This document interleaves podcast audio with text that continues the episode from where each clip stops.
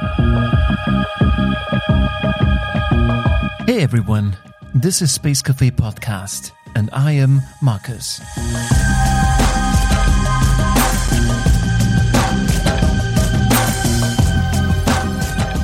Welcome to a brand new edition of Space Cafe Podcast. In a new year, in a new age, at least as far as the American presidency is concerned. I've really taken this show into my heart. Last year, when Spacewatch Global CEO Torsten Kriening asked me to do a podcast, I was a little hesitant, I must say. Although I have professional radio experience, it was then a step into the unknown. Today, it's almost a year since our first steps, and I'm looking forward to every single production that lies ahead of us. And I tell you why. Because I'm also the biggest fan of this show. Because I'm fascinated by the stories our interviewees are willing to share with us. And because they help us better understand this fascinating renaissance of space travel. History is being made here, and we want to listen with you to the pulse of this so fascinating episode of humanity.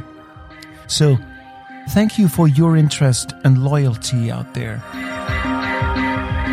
As for our episode today, I met our interviewee at CERN at a pretty cool workshop, you know, the Particle Physics Center in Geneva, Switzerland.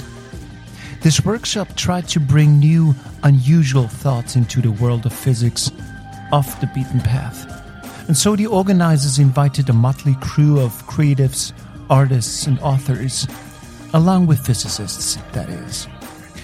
One of the initiators is the British science fiction author Una McCormack. She's known for her contributions to Star Trek and Doctor Who.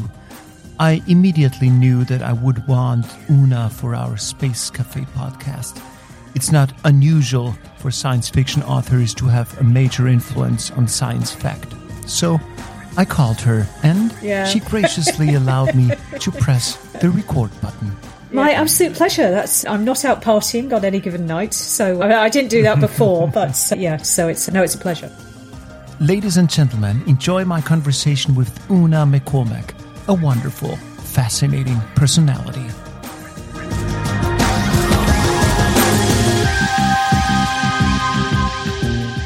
So, Una, let's talk about your world, the world of imagination, that is. And in how far do you think has science fiction influenced the way we think about space travel today?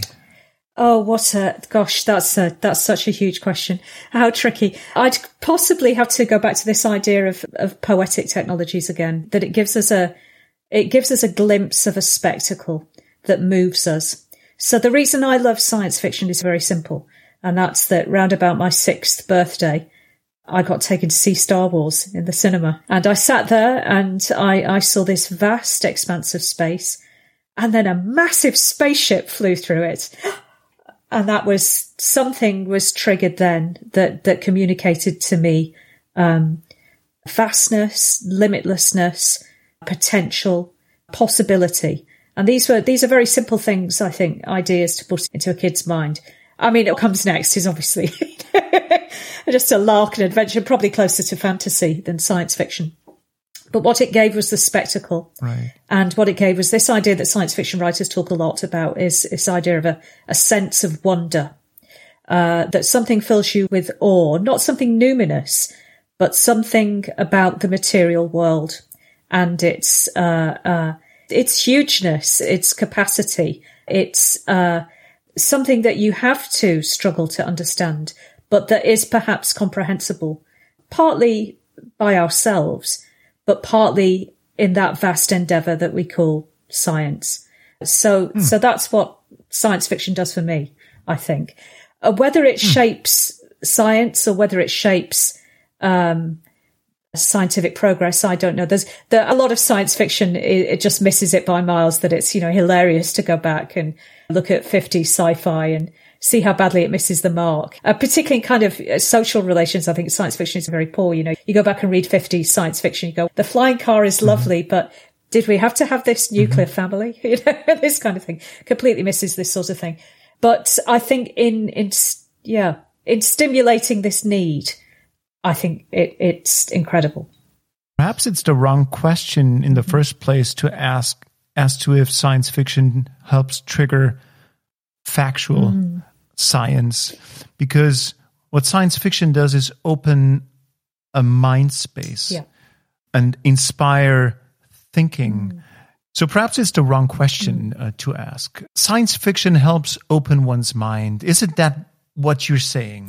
I think in a nutshell, I'd, I'd, something a little bit more specific than that because I think certainly for me, all literature will do that. That reading Middlemarch or reading Dickens or reading Tolstoy opens my mind. It, it opens my empathic ability, or it, it, it, it helps me capture an image or, or understand something about the condition of being human and living in the world. But what science fiction does is partly that. It's often less good on character or empathy. That's not necessarily the point. But it, it, it does this thing of opening an idea space, of perhaps helping you think beyond the immediate, helping you think in um, vaster terms. Uh, in, in, in terms of time, I mean, obviously you could get this through studying physics, um, but some of us are, are, not quite equipped to do that and how to get our ideas in a slightly more palatable form. And fiction does that. I think when it's good, it it opens your mind to the other um, but centers you as you're centered as human because you're you're you're a human being reading it. So it's your human experience of the vastness of space and time and the universe. I think. Is it a misconception on my side that science fiction is very often connected to space and to the outside because science fiction could also turn inward mm. and and look on the inside. So why do we usually connect science fiction to the outside? I suppose science fiction plays itself out in many different kinds of narrative form. Uh, and often what you're going to get is you might get philosophical. It, it, it, does have a philosophical mode, which kind of comes from its utopian past, perhaps you might see this in writers like, oh, David Lindsay's Voyage to Arcturus, or uh, you would see social thought experiments in utopian literature, or Olaf Stapledon's work, which is philosophical and a little bit more meditative. Even someone like, I hesitate to say because uh, reputation is quite bad now, somebody like Lovecraft is trying to sense mm-hmm. something of the numinous. Where science fiction, I think, gets entangled with space is that it moves from being uh, a literature of ex- it, it comes from it has its roots in Europe's encounter with with what Europe called the New World. So this sense that we had literally landed on a different world, mm-hmm. and this these kinds of narratives get entangled with technological innovation and start to become things like Jules Verne stories or H.G. Wells' stories. So uh, it, this sort of sense mm-hmm. of um, technological adventure. These are adventure stories. They're, they're caught up in, in thrillers. They're suspenseful. They're exciting. And that partly is why I think science fiction lends itself to these sort of spacefaring adventures. When it's good, of course, it's a little bit more meditative, a little bit more thoughtful, a little bit more careful. And that's mm-hmm. where you see people like Le Guin taking the kind of standard stories of science fiction and making them something more universal, more intelligent, more tooled, I think. Is history repeating itself, just extending its radius, its horizon?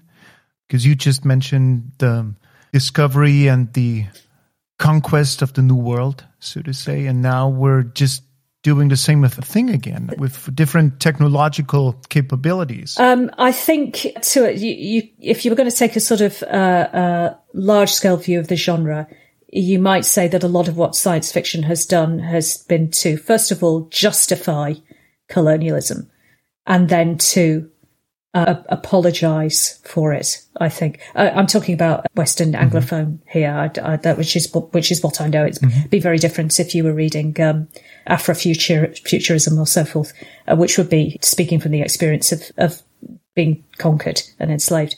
But the kind mm-hmm. of Anglophone stuff that I know best is, I think, coming to terms. First of all, justifying, as I say, science fiction has this justificatory mode, and then later coming to terms uh, uh, with what has been done. And I think mm-hmm. what science fiction is very good at doing is having an, an abstract mode where you can, you, you don't need to necessarily get into the specificities of a, a particular, a particular place or time, but you can abstract from that to maybe draw general lessons or, or general ideas about, I don't know, invasion, colonialism, um, mm-hmm. change, conservation, environmental decay, all these sorts of things. It gives you an abstract space in which to play out these grand human dramas, I think. I started with a difficult question. Let me add an even more difficult now. Do you have a favorite piece of science fiction? Mm. The mother of science fiction, that is. Yes, absolutely. Yeah, a very easy question for me to answer, actually. It's The Dispossessed by Ursula K. Le Guin. I, I think um, Le Guin is easily the, the best eh, writer of English, of science fiction in the English language at least. Absolutely towering as far as I'm concerned. It's a travesty she didn't get the Nobel Prize and all these sorts of things. You're a genuinely visionary uh, writer mm-hmm. uh, and a writer who knew her genre um, and a literary writer, somebody who had been trained in romance literature, was an intellectual, very intelligent, had uh, a background in anthropology as well. She knew exactly what she was doing. And The Dispossessed is an anarchist utopia and a critique of uh, capitalism. And it is the most perfectly crafted and beautifully done book, the kind of book that you open and you go, this, this is what science fiction should be doing. It's quite dated in many ways now. It's from 1974. Um, it's, uh, uh, certain aspects of it are a little bit dated, particularly perhaps the gender relations.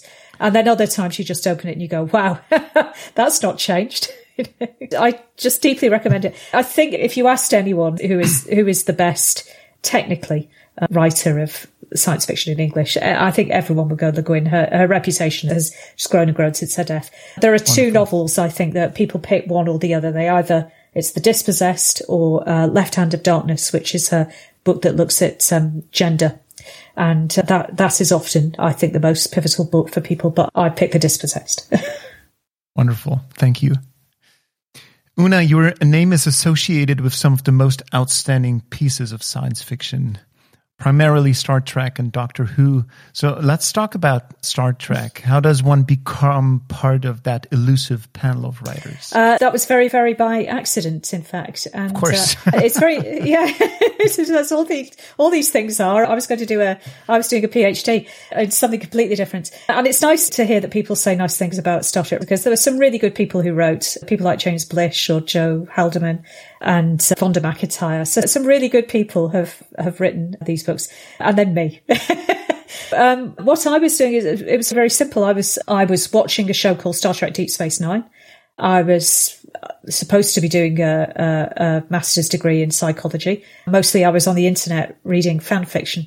So then I started trying my hand at it and posting it online. And then I got an email from the guy who was editing the Star Trek books, uh, pocket books at Simon and Schuster at the time, saying my stuff had been recommended. Would I like to pitch? And that was my in into the range. So it really was. They they came and asked me. Uh, I was going to be doing something different entirely. Wow. And then I just found that I really enjoyed doing it. I liked doing it. I realized my PhD was in sociology, uh, particularly looking at how bureaucracies do and don't function. And I realized that everything that I was interested in, um, writing and talking about, I could do in a science fiction novel and people would read it.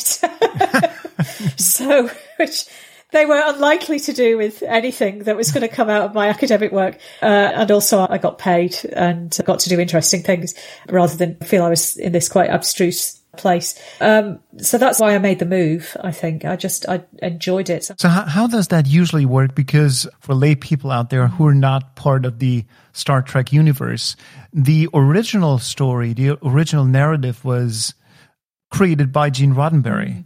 Roddenberry is there for quite a long time. So uh, anyone listening to this, I, am going to assume that you at least know, know who Kirk and Spock are.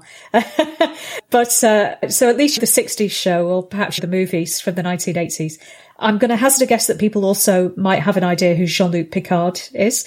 Uh, they might have heard of him. And that's a show from the late 80s called Star Trek The Next Generation. And Gene Roddenberry is behind creating Next Generation. So he's still there. And a lot of the earlier scripts so for, for Next Generation are from a, a sort of project that he'd hoped Mm-hmm. to launch in the 70s. So there's quite a lot of continuity. At the same time, he's working with a, a TV exec called Rick Berman. And Rick Berman and uh, another exec called Michael Piller are involved in the creation of Star Trek The Next Generation. And then when Roddenberry kind of retires, it's Berman and Piller who go on to create Star Trek Deep Space Nine, which is the next show. Voyager, which I suspect people might know, Kathryn Janeway.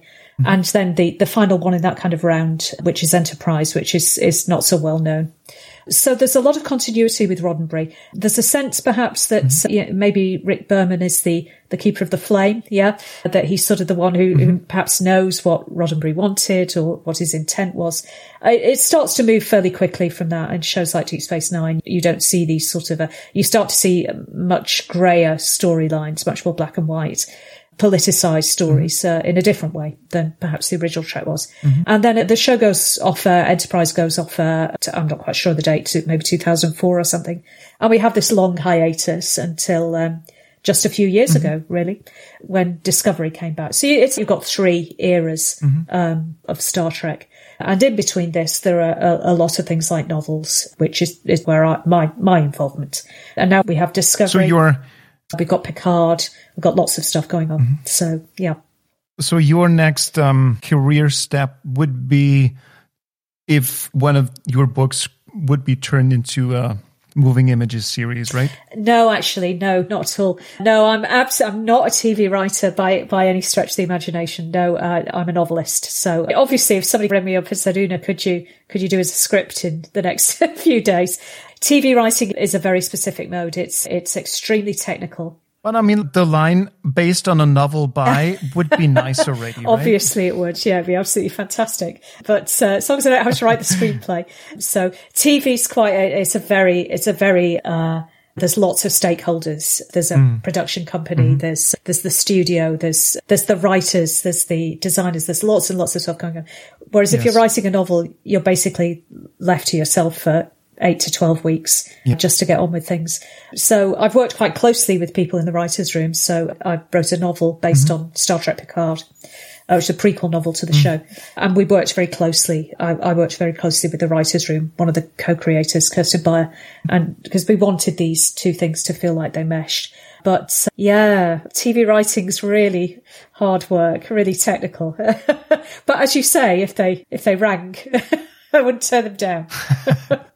Do you have a a favorite character among the Star Trek heroes? Star Trek heroes. So the ones that people would know, I, I am, I'm, who, who could not love Jean-Luc Picard, who's a, he's like the best man, isn't it? He's renaissance man, a kind of fully actualized human being. He's intelligent, he's wise, he's decisive, he's compassionate. He's really Roddenberry's uh, ideal human. Uh, he manages not to be awfully sexist as well, which is something that perhaps 60s Trek is not so good at. And I have many highways and byways of, of lesser known characters. There's a, a character in Deep Space Nine called Garak, who is the sort of voice piece for uh, real politic and a little dose of cynicism. And it's so not Star Trek. It's such a, uh, it's like the Greek chorus offering a critique of the, um, delusions of imperialism and the grand narrative of, you know, American dream. that uh, it's a very important corrective, I think, to, to what Trek does. And I like that character very much. I've written extensively about that character. So yeah. I've also written a book about Janeway, Captain Janeway, and uh, being a woman in space. Uh, there's plenty of fertile territory.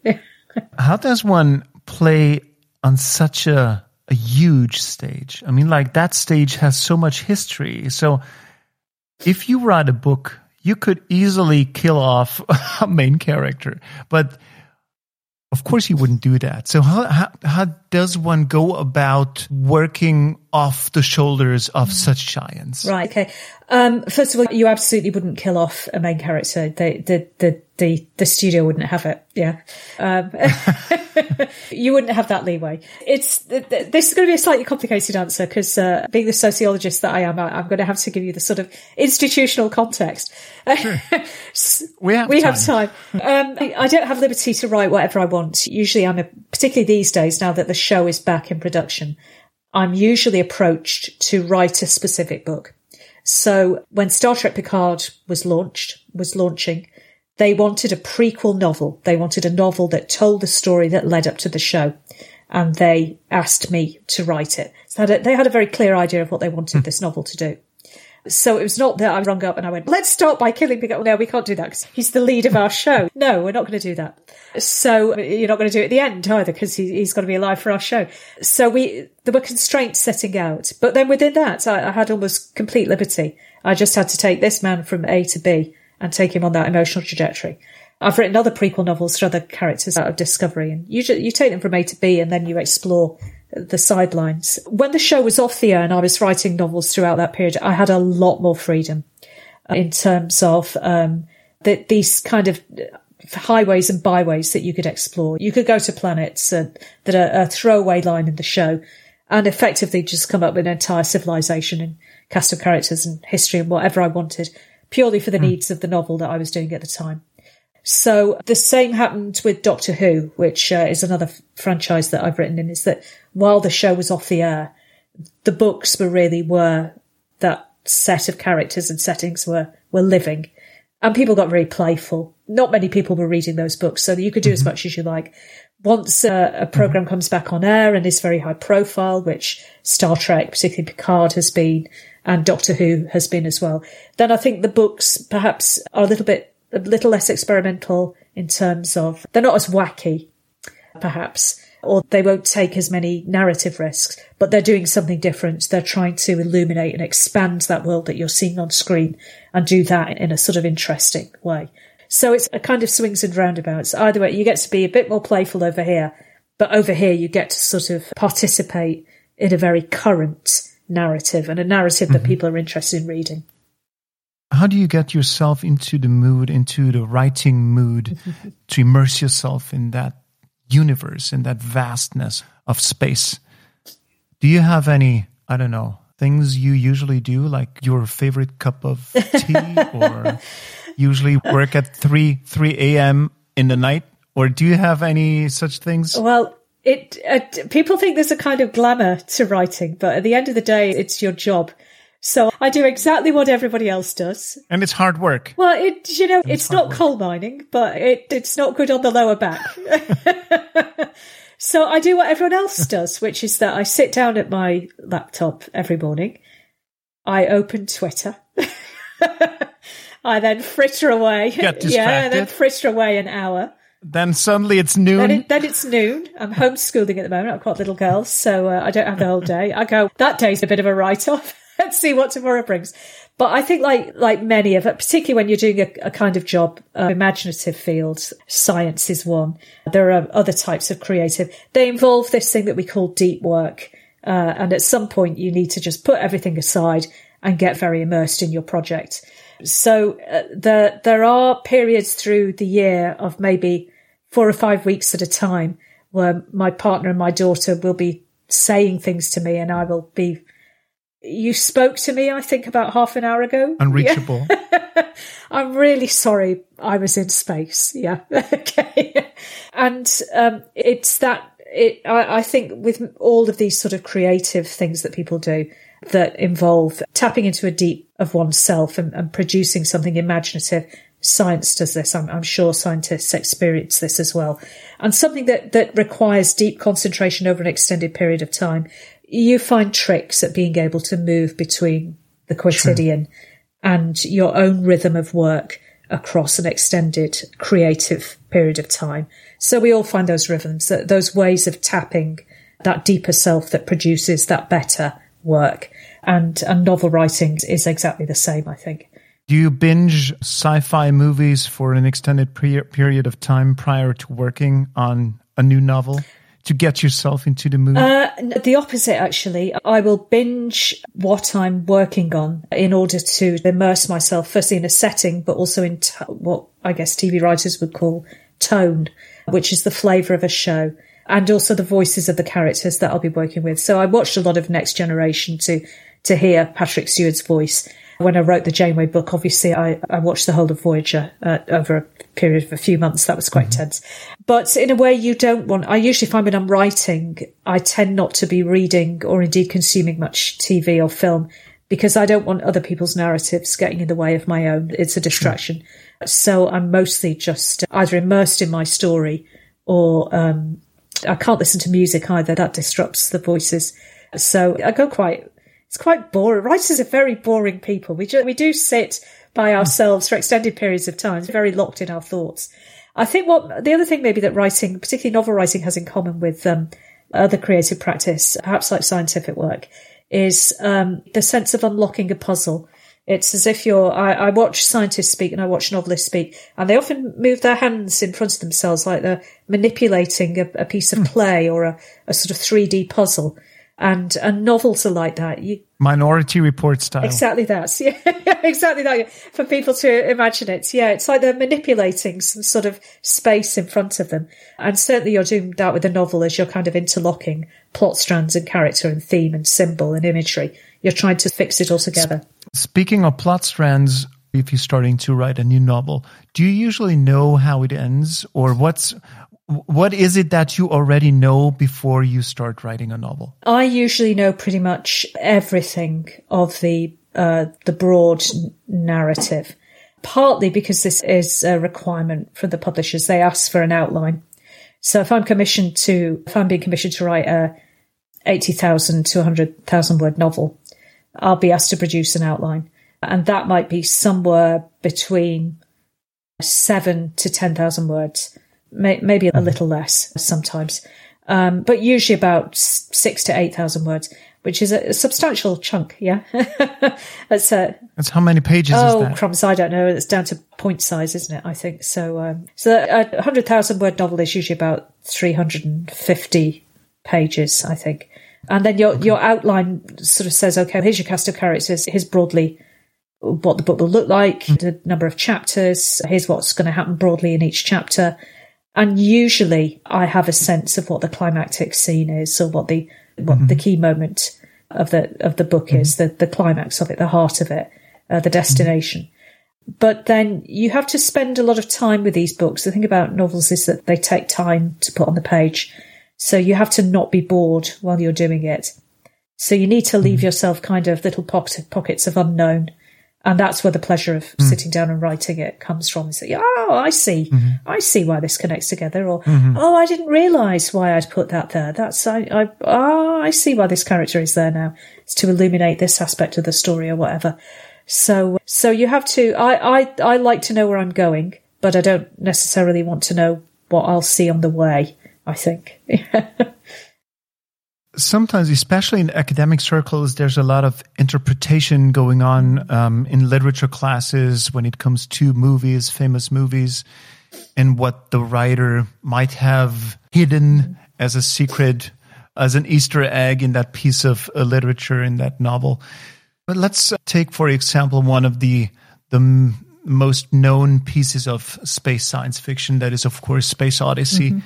2001 by Stanley Kubrick a film that ends in a weird manner, mm. especially when you think of that astronaut ending up in that bedroom, in that Baroque bedroom or Renaissance yeah. bedroom. So, do you think that is something that happened out of, I don't know, an intoxicated meta state of a writer?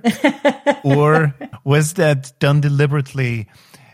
What do you think? I think probably we need to remember it was the 1960s. so probably helpful yes. thinking about it. We probably need to distinguish between Arthur C. Clarke's 2001 and Stanley Kubrick's 2001. so I'm not necessarily convinced that they're, they're, the same thing. Yes. Clarke is, uh, again, this idea of, of species e- evolution, this idea that we can transcend ourselves in some way. So, so that is there, I think. Kubrick is a visual um, writer which uh, which mm-hmm. I know. I mean, I'm no Kubrick. I, I'm not a visual narrator. I don't see images at all. But I think it it's a very important film because it does set science. It does turn science fiction into spectacle in the way that Star Wars does, and it, it tries to communicate that vastness. There's something a little chilly about that cosmos as well, isn't there? There's something quite cold. You're on the edge of something that isn't human the edge of something that's not quite comprehensible. It's a little Lovecraft in its own way, to some extent. Mm-hmm. So I think he does communicate that emptiness and coldness and alienness through those images extremely well. That you're locked in mm-hmm. uh, the the safety of the bedroom and and the safety of the the womb imagery is almost a kind of protection against the fears mm-hmm. of what The what the outside. outside might hold, uh, the terrors of the cosmos in a way. There's a little touch of horror to it. So who knows what Kubrick intended? it doesn't matter what Kubrick intended. uh, You know, it's more what we take from that film. Yes, Uh, and actually, what I take from that film is I never remember those bits. I remember the computer winding down. Uh, and the sinisterness Yeah. of those sort of uh, uh, quite a lot in common with The Shining. Actually, that that sort of chase around an empty space. But actually, I, I remember the moments. that The, the bit I remember is the uh, the gravity curving around the the woman who walks around the the edge of the sort of artificial Yes. gravity, and it's the technology actually that that sort of entrances me when I watch 2001. I'm remembering the, the pencil floating in space Yeah, when the main character travels to the space station. I was wondering, how did they do it back in the 60s? Like, that's perfect zero gravity simulated yeah. here. I remember Tom Hanks telling a story about uh, uh, filming Apollo 13, and he said it, it, the way they were doing the the artificial gravity, the way the shot was framed up was basically you had- you had the three of them just moving up and down like that on a uh, it was like, like a treadmill or something. They were just and then he, he said somebody walked past while we were filming this and they must have looked in and gone. My God, that new Tom Hanks is going to be a t- an absolute turkey.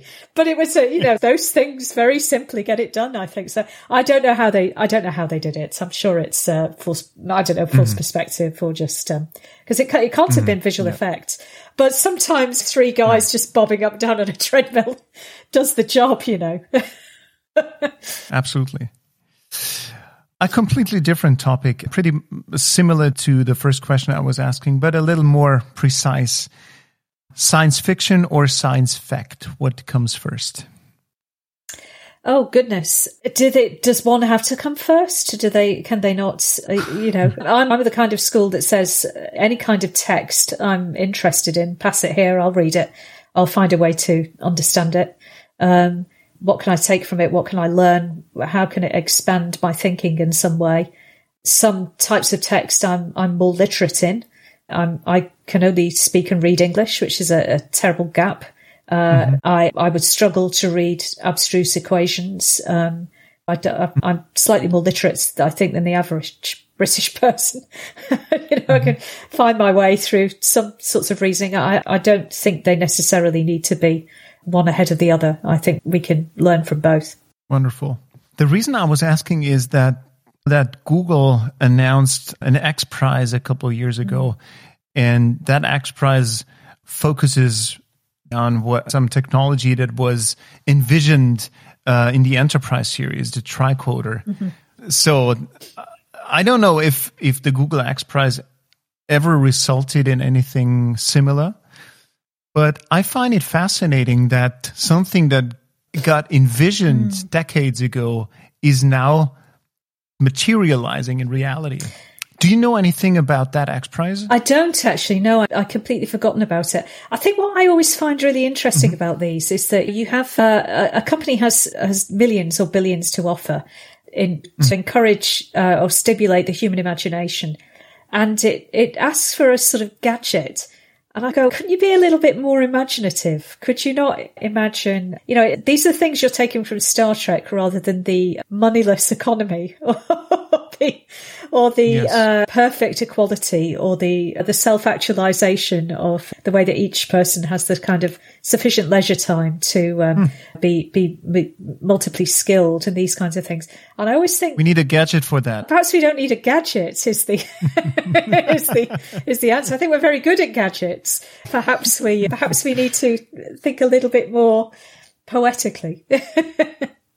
In any case, beaming is still around as a technological place of longing. yeah. What do you think? Will that ever become a reality? Oh, I, uh, from my sources, I'm told that it isn't possible. you know, it's just not a thing. But yeah, wouldn't it be? I, I, I was just very snarky about gadgets, but at the end of the day, this stuff is cool. Uh, mm-hmm. Uh, you know, and yes, wouldn't, wouldn't that be completely brilliant? How it would have, the, the absolute nightmare of regu- regulating that during a pandemic would be something else. But, you know, uh, that's its own problem, I think. But yeah, obviously we want instantaneous transmission of, and, and and replication, limitless replication. Of course, we want these things.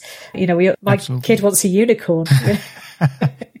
you know what? I usually refrain from repeating myself, but I asked the, that question a couple of episodes mm. in the past, but now it fits too nicely. So imagine, Una, that your phone rings right now and you see an unknown caller and you pick it up and it's a person from uh, the Enterprise hovering over you in space, and they're asking you, "We could beam you up right now."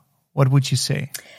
Considering you being a mother and a happy wife to your husband. Oh, a, a happy partner to my other, to my partner, very unmarried, because I live in the future where patriarchy doesn't exist. So would I be, I would love to think that I would say yes. I am an extremely, obviously I am extremely timid um, but actually, probably uh, what I would say is, uh, which one of my siblings has put you up to this isn't funny, is the first thing I would say. The second thing I'd say is, uh, I can't possibly do this. Uh, I'm homeschooling this afternoon. but in my fantasy self, I would obviously immediately say, yes, take me to the limitless, um, of space. I'd love to imagine that I would. I rather suspect that I wouldn't. it's safer in the Beautiful. imagination. Thank you. Thank you for that. At some point, I came across a quote that somehow holds me in its spell. Everything that is conceivable is possible. Unfortunately, I cannot remember where that quote comes from. What do you think of it? Everything that is conceivable is possible. Does it make sense? Um, I I suppose uh, i um, I guess that as a uh, speaking as a sociologist, uh, you, you, know, I, I think that maybe we could we could be a little bit a little bit braver in how we sort of conceive or um, um, um, make the world possible. I think we're quite um, conservative in in the way we organise ourselves. Um, uh, when we come to things like uh, technological or scientific advancement, uh, I would I would have to refer you to an expert. You know, it, it would be something like are, are, do we do we hit fundamental limits of the universe in which we inhabit? I, am basically a materialist, so you know I'm kind of like, well, you know, we're going to hit we're going to hit limits somewhere else in so True. many more exciting and creative and um, freeing and collaborative and and mutually aiding ways. Uh, we uh, I think we've fallen back, or there's always the potential to fall back, and we have in many ways. Uh, and I think we should we should st- keep being courageous about this uh, and keep the light on and uh, keep trying to to uh, live in better ways for all of us. From the perspective as a science fiction writer, what's your grasp on what's going on in space at the moment? Uh, the new space race, Elon Musk's um, endeavors, ESA, NASA, again, I think I, I juggle this sort of, um, uh, I, I this sort of uh, memory of that six year old who is enamored, uh, and um, my my fears of of of how we might squander or waste or um, exploit this new opportunity, uh, and um, if if we're exploring space simply to replicate mistakes that we've we've made on Earth, oh, let's not do it that way, guys. Mm. You know, let, let's do it a bit better. Let's a, visit Mars, but not conquer it. Exactly, exactly. Um, and, um, and let's, let's think carefully about what we, what we take out there with us. Um, but yeah, of course, who doesn't, who doesn't want to go out there? mm. You know, of course we all want to do. Of course we do. And, and at the back of my mind, I, I you know, I, I read Douglas Adams at a very early age and I'm, I'm convinced that the universe is, teeming with life that uh, you know and, and, vast and glorious intergalactic civilizations that have merely not noticed us yet, or have kind of looked at us and gone, "Yeah, you know, we'll just leave them to their own devices for a while. They're a bit useless." does a or to what extent does a science fiction writer need to know basics about astrophysics and physics in general? General. well, this one certainly uh, got away with a great deal, if that's the case.